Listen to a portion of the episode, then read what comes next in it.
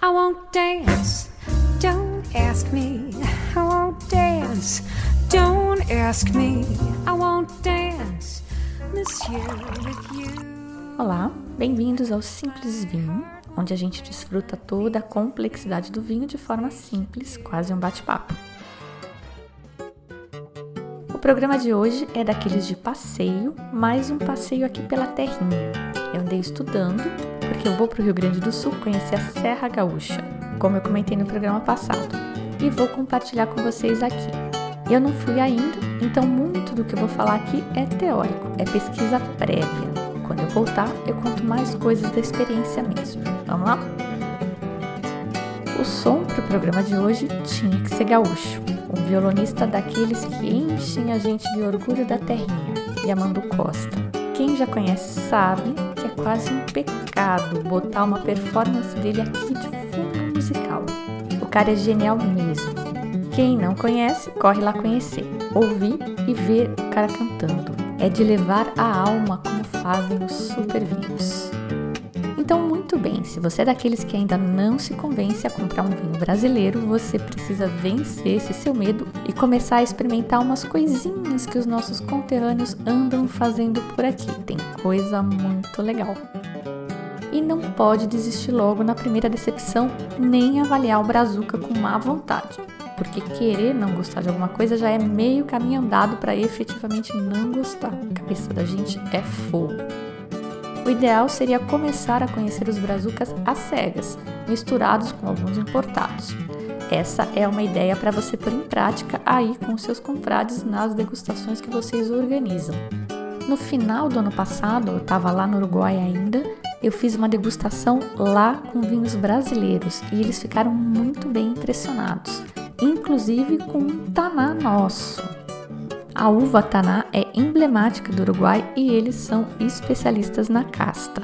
O vinho em questão era o Agnus Taná da Lídio Carraro, uma bodega bem moderna, cheia de bossa, fã de mínima intervenção.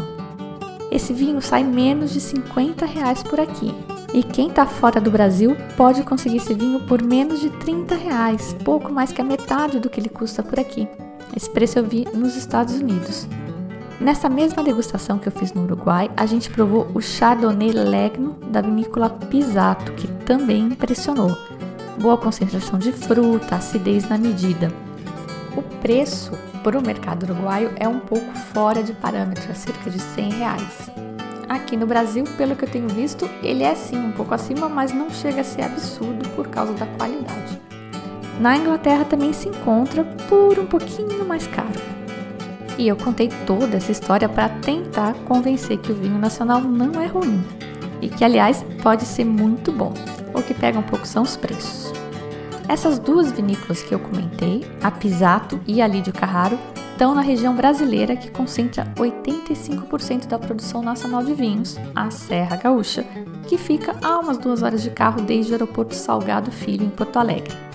Na Serra estão as quatro áreas de produção enológica certificadas do Brasil. Tem a DO, Vale dos Vinhedos, denominação de origem, e três IPs, indicação de procedência. IP Altos Montes, que abrange as cidades de Flores da Cunha e Nova Pádua, IP Monte Belo do Sul e a IP Pinto Bandeira. Eu não fazia ideia e, para minha vergonha, foi meu professor uruguaio que me disse que o Vale dos Vinhedos tinha uma mega estrutura turística, uma Disneylândia. E a julgar pela página deles na internet parece ser coisa fina mesmo. Só no Vale dos Vinhedos são mais de 30 vinícolas, pequenas ou grandes, familiares ou multinacionais, como a Moët Genesy da Chandon, que chegou aqui nos anos 70. É tudo bem pertinho em alguns casos, as vinícolas são vizinhas e você vai de uma à outra caminhando. O maior drama mesmo é escolher em quais ir, nas mega grandes ou nas pequenininhas. Conselho de um colega uruguaio, Daniel Arraspide, que conhece o vale melhor que muito brasileiro. Se é a primeira vez, vai em duas grandes e três pequenas e ele me recomendou de grandes a Miolo e a Valduga, que tem estrutura com restaurante e até pousada, e das pequenas Alma Única, Pisato e Larentes. Mas o bom é que tem várias para escolher e cada um escolhe conforme o gosto. Eu aceitei parcialmente a sugestão do meu colega, mas só vou contar das minhas visitas quando eu voltar. Eu também não vou me hospedar no Vale dos Vinhedos. Eu vou ficar na cidade, em Bento Gonçalves, que está ali a 10 minutos, e é uma opção pessoal principalmente pela grana e porque a ideia é não ficar muito no hotel. Mas se você quiser ficar lá, relaxar, comer, beber, dormir, levantar, comer, beber, dormir, tem, por exemplo, o Spa do Vinho dentro do vale. Você fica hospedado no meio dos vinhedos e ainda tem aqueles tratamentos de furo de vinho, massagem, etc. Tem programa para fazer em casal super romântico. E bem em frente ao spa fica Miolo, que tem estrutura monstro. Só a tabela com os horários de visitas guiadas parece até horário de ônibus. Tem de hora em hora, oito saídas por dia. Só no domingo tem menos. E se você estiver sério mesmo com essa história de vinho, a Miolo tem a Escola do Vinho. Além de cursos de degustação, tem o programa Winemaker. São três módulos que têm que ser feitos na sequência, mas já no primeiro você faz um vinho tinto. Em quatro aulas, que eles chamam de visitas, você vai aprender e acompanhar desde a parte do manejo do vinhedo até a elaboração do vinho, que nesse caso é um merlot, mas que você vai poder cortar com outros vinhos deles e personalizar o seu rótulo. Essa brincadeira custa quase 16 mil reais, mas inclui, além do curso, hospedagem com pensão completa e 60 garrafas do seu vinho no final. Segundo eles, a parcela do Merlot destinada a esse programa é uma das melhores que eles têm. Ah, e dá para pagar em 12 vezes sem juros. Se esse investimento de grana e tempo é muito para você, a Casa Valduga oferece um intensivo de espumante chamado My Exclusive Champenois. São três dias inteiros para fazer seu espumante a partir dos vinhos base deles disponibilizados. No final, cada casal, é isso que está escrito lá no site deles, gente, avulsa parece que não pode. Cada casal leva para casa 18 garrafas do seu espumante personalizado. Esse curso é só sob consulta e acho que dá para fazer só um casal, sem ser aquela classe inteira cheia de gente, e é num fim de semana. E eles oferecem também outras experiências mais elaboradas, assim, mais frufru, além da visita com degustação básica. A estrutura da Casa Valduga conta também com pousada e restaurante. E aí tem as menores, sendo que algumas nem são tão pequenas assim. E para escolher entre essas quais você vai visitar depende da sua disposição e das suas paixões. Eu programei visitar duas por dia, uma de manhã e uma tarde, e já tô com medo de ser muito, mas eu sou chata. É a primeira vez que eu vou fazer um passeio assim intenso, tão recheado. Depois eu conto como foi. Das menores, sugeridas pelo meu amigo expert, eu só vou visitar a Alma Única, que eu nunca tinha nem ouvido falar, nunca experimentei nada, mas um outro colega enófilo me recomendou também. Então lá vou eu. Da Pisato, eu já tomei alguma coisa aqui, inclusive fui numa degustação na semana passada, e a Larentes vai ficar para a próxima vez. Pertinho ali da Alma Única tem a Valontano, tem um bistrô, uma risoteria, onde é possível encontrar, além dos vinhos Valontano, vinhos da Era dos Ventos, já ouviu? É um daqueles projetos moderninhos, alternativos e interessantíssimos da Serra. É uma vinícola experimental, o enólogo é o Luiz Henrique Zanini, que é o mesmo da Valontano, e ela é focada em vinhos naturais. Aqueles em que o enólogo não adiciona e nem retira nada do vinho? Só que não? Pois é, nada de sulfito, nada de técnica modernosa, tudo tendendo para o orgânico, mínima intervenção, deixar o terroir e a uva se expressar. A própria Valontano tem essa filosofia também, mas na Era dos Ventos eles se arriscam mais. E o destaque lá é um vinho laranja, que é aquele da uva branca feito como tinto, com largos períodos de maceração, que é o contato do mosto com a casca, para extrair cor e taninos. No caso dos tintos, no caso dos brancos, eles extraem mais taninos e um pouquinho de cor, por isso que fica laranja. É um tipo de vinho que está mega na moda, por essa filosofia de resgate de tradições. A gente falou dos vinhos laranja no programa Supernatural, o Matias Michelini faz o torrontés brutal. A Valontano também tem seus caprichos. Tem um vinho feito com uma parceira italiana deles, que é uma adaptação da técnica do Amarone. Amarone de Laval Policella, a gente já viu também. É o irmão seco do Recioto de Laval Policella, que é doce. Aquele da orelha no cacho de uva, lembra? Lá no programa 23 Doces e Divinos. Na Valontano, eles desenvolveram uma técnica para pacificar as uvas, tipo a que o uruguaio Pablo Falabrino, do Vinhedo de los Ventos, desenvolveu para fazer o seu ripasso de taná. Aliás, a Valontano tem taná também, mas o deles é blend. Legal, né? Capaz que eu vou ter que fazer um programa Supernatural Tupiniquim falando só dos brazucas. E lembrando que na degustação do dia 30 vai ter Michelini e vai ter Falabrino. Tem vaga ainda, pouca mais tem. Ainda ali bem pegadinho tem a Angheaven, que eu escolhi visitar por uma questão altamente técnica e profissional. A família Angheaven imigrou da região italiana do Tirol, que é perto, não é nem a mesma, mas é perto da cidade de origem do meu sogro. E esse vinho vai ter que ser bom demais, né? Bairrismo é fogo. Mas olha só, eles fazem vinhos com uma casta italiana lá da região chamada Terodego. Já experimentou? Eu não. Vou lá experimentar e conto no próximo programa. E essas vinícolas todas que eu comentei que são pertinho, a Valontano, a Alma Única e a Angheben, ficam na Estrada do Vinho, logo na entrada principal do Vale dos Vinhedos. Seguindo por essa estrada tem várias vinícolas pequenas e pouco conhecidas por nós aqui. Eu acho que lá no sul os vinhos deles devem chegar nas lojas, mas pra gente aqui não chega.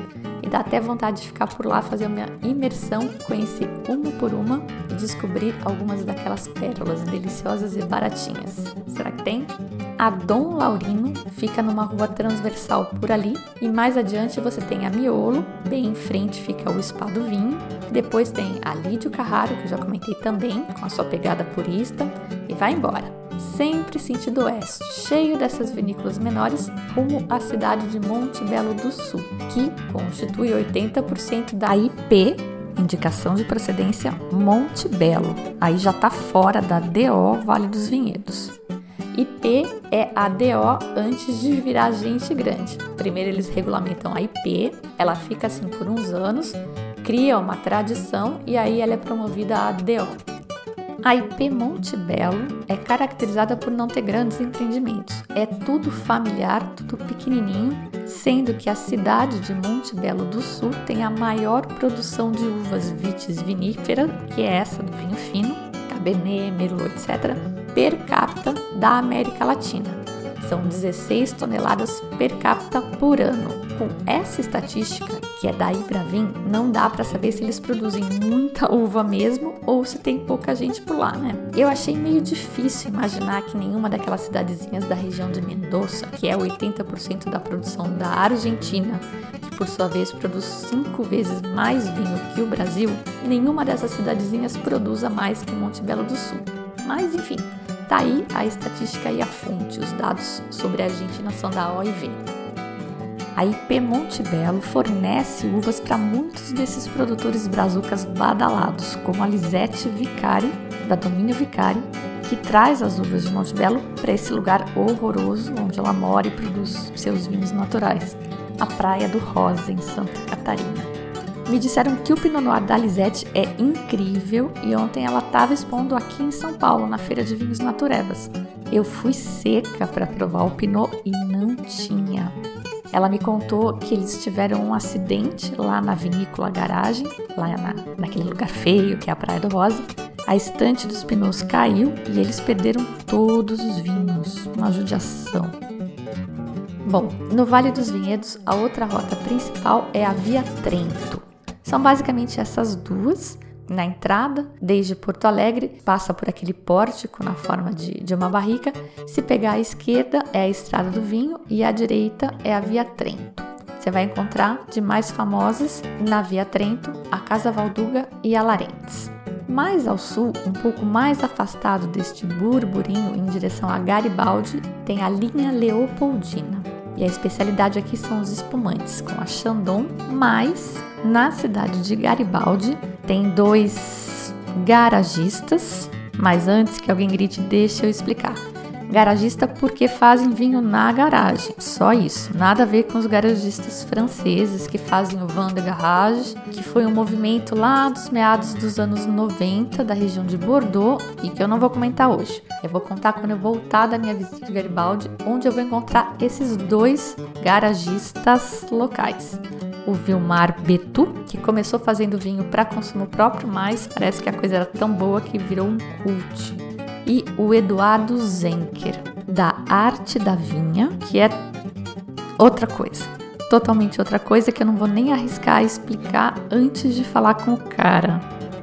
O Zenker ficou famoso de um jeito triste aí há uns dois meses atrás. Na verdade, ele já era famoso, mas houve esse episódio há uns dois meses atrás. Ele teve os vinhos apreendidos pelo Ministério da Agricultura. Altamente polêmico, tá agitando o mundo do vinho.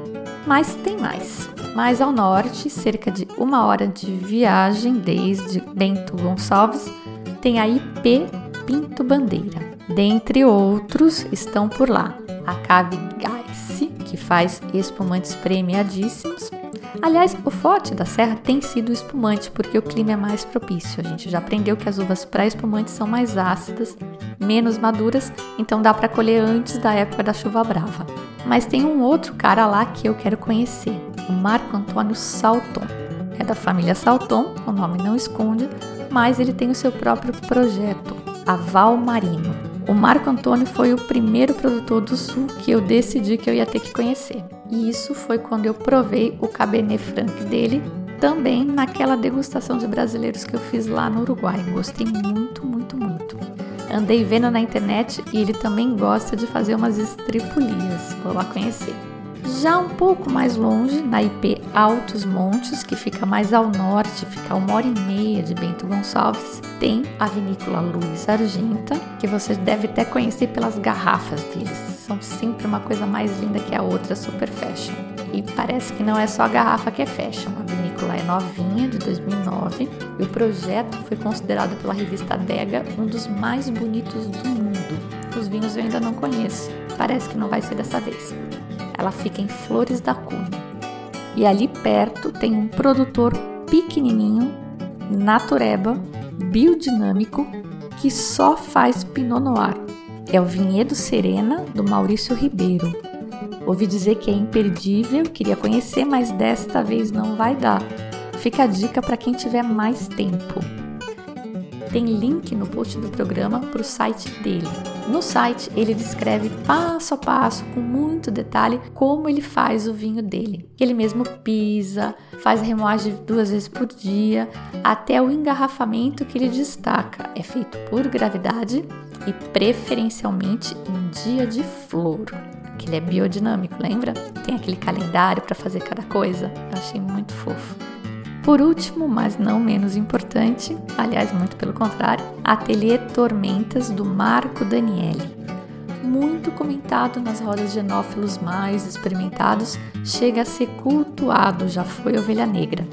Ele talvez seja mais conhecido fora do Brasil, mas tem fãs locais e o mais famoso é o Bom Vivant Ed Mota. O Marco é mais um daqueles caras que começou apaixonado produzindo meio que para consumo próprio e hoje tem vinhos nas cartas de restaurantes estrelados do mundo todo. Poucos, porque ele é daquele tipo artesão que faz o que o povo chama de vinho de autor. A produção é pequena. E Natureba é outro ferrenho defensor da não correção dos vinhos, não sulfitos, não isso, não aquilo. Pelo que eu andei pesquisando, um Pinot Noir dele já foi considerado às cegas o melhor vinho numa degustação de Pinots da Borgonha, que é a região francesa especializada em Pinot Noir. E a uva Pinot Noir é famosa por ser bem difícil. Vou lá conferir também. Tô ansiosa não conheço quase nada desses tão falados vinhos naturais. Tô assustado, porque no site ele já fala daquela possibilidade de ter uma gaseificação, que você tem que estar preparado, mas que é só aerar que, que isso sai, é só decantar que isso sai. Tô um pouco assustada, mas estou animada. O Ateliê Tormentas fica um pouco fora do roteiro, em Canela, mas foi logo a primeira visita que eu defini nessa viagem. E por hoje é isso um overview com tudo que eu descobri pesquisando na internet que tem lá no sul. Para impressões pessoais, tem que esperar eu voltar. Mas a parte pessoal vai ser só para ilustrar. O importante para você planejar seu roteiro é saber das opções. E aí escolhe as que tiverem mais a ver contigo. Eu ando bastante empolgada, até meio nacionalista e morta de curiosidade para conhecer esses vinhos dos quais eu tenho ouvido falar muito, bem e mal. É importante ressaltar. Muita gente diz que na Serra não tem clima para fazer vinho tinto e que eles deveriam focar nos espumantes, no máximo nos brancos. De fato, os espumantes brasileiros do Sul são reconhecidos e têm um preço super competitivo. O que não está muito claro se aconteceu por uma estratégia técnica ou comercial ou pelos dois, porque depois da abertura para as importações feita pelo nosso sempre reeleito, não importa o que ele faça, Fernando Collor de Mello, a grande concorrência do vinho nacional eram os argentinos, depois os chilenos, e esses caras não focavam em espumantes. Então esse foi um nicho onde os brazucas conseguiram se estabelecer. E no consumo dos espumantes, os brasileiros, os espumantes brasileiros são os mais consumidos aqui, 80%. No mercado de vinho tranquilo isso se inverte os espumantes nacionais já criaram tradição. Para os vinhos tranquilos, ainda tem que remar um pouco para vencer as barreiras do preconceito, preço e gosto, porque a gente forma um gosto, um paladar. A gente foi criado à base de vinho argentino e chileno que são lugares secos. Então o vinho é muito concentrado, muito maduro, menos ácido. Já a serra é chuvosa e vai produzir vinhos menos concentradões. Ou para concentrar, vai produzir vinhos muito caros, eles vão ter que ser muito caros. Eu comentei o exemplo dos vinhos de inverno no programa passado, que trabalham com um rendimento de 5 toneladas por hectare. E eu comparei com os chilenos que a gente tinha tomado recentemente, que o mais básico era de um vinhedo de 16 toneladas por hectare e custa 40 reais, enquanto o mais top, de 210 reais, vinha de vinhedos que rendiam 10 toneladas por hectare, o dobro, né? E além disso, tem toda essa história que a gente está cansado de ouvir sobre impostos, custo Brasil, etc. Pelo que eu andei vendo, esse padrão de 5 toneladas por hectare é básico aqui no Brasil. Então você vê que já é um produto muito mais cuidado, trabalhado, mais difícil de produzir, mais caro, e isso é importante, diferente desse padrão que a gente aprendeu e está acostumado a gostar. Os especialistas dizem que o vinho brasileiro é o único no Novo Mundo com um estilo mais próximo aos europeus, que todo mundo celebra tanto e diz que é tão bom, não é? Quanto vinho europeu você conhece? Eu estou formando a minha opinião e cada um tem que formar a sua. Aliás, se você decidir que prefere vinho de uvas americanas, tipo a Isabela ou a Bordeaux, vai fundo. Você vai ser mais feliz gastando muito menos dinheiro. E saiba que você não está sozinho. O Brasil é o maior consumidor mundial de vinhos de uvas americanas. A gente até exporta. Então, parodiando o slogan do pão de açúcar, o que faz você feliz? No fim, é isso que importa. Para os curiosos, importa também manter a mente aberta e inquieta. E esse foi o programa para te ajudar a planejar sua visita à Serra Gaúcha. Deixei vários links no post do programa. Foram os que eu usei para planejar a minha. Bora lá conhecer e apreciar o produto nacional. E nessa vibe de apreciar o produto nacional, a gente ouviu ao longo desse programa o violão do Yamandu Costa com o Sambeco. Eu me despeço contando que consegui um NUM para a confraria do dia 30. Yay! Então já temos confirmados um Michelin e um Rittelli, além desse cofermentado uruguaio de sete variedades super cabalístico. O ripasso de Taná do Vinho de Los Vientos parece que vai rolar também, mas se não for ele, vai ser algum outro maluco que eu vou trazer do sul. Só vinho fora da caixinha nessa confraria. Ainda tem vaga, é só reservar comigo. E até dia 20 também tem a promoção para os vinhos Cabernet Sauvignon que a gente degustou no programa 24. Eu acabei de comprar mais uma caixa daquele mais básico, que nos 40 reais normais está saindo por 25 e tá ótimo para curtir esse friozinho no meio da semana. Tem que pedir comigo também, porque pelo site não dá para comprar com desconto da promoção. Para falar comigo é pelo site, no contato@simplesvinho.com, no WhatsApp ou nas redes sociais. Eu sou a Fabiana Knossaisen e vou ficando por aqui com um simples.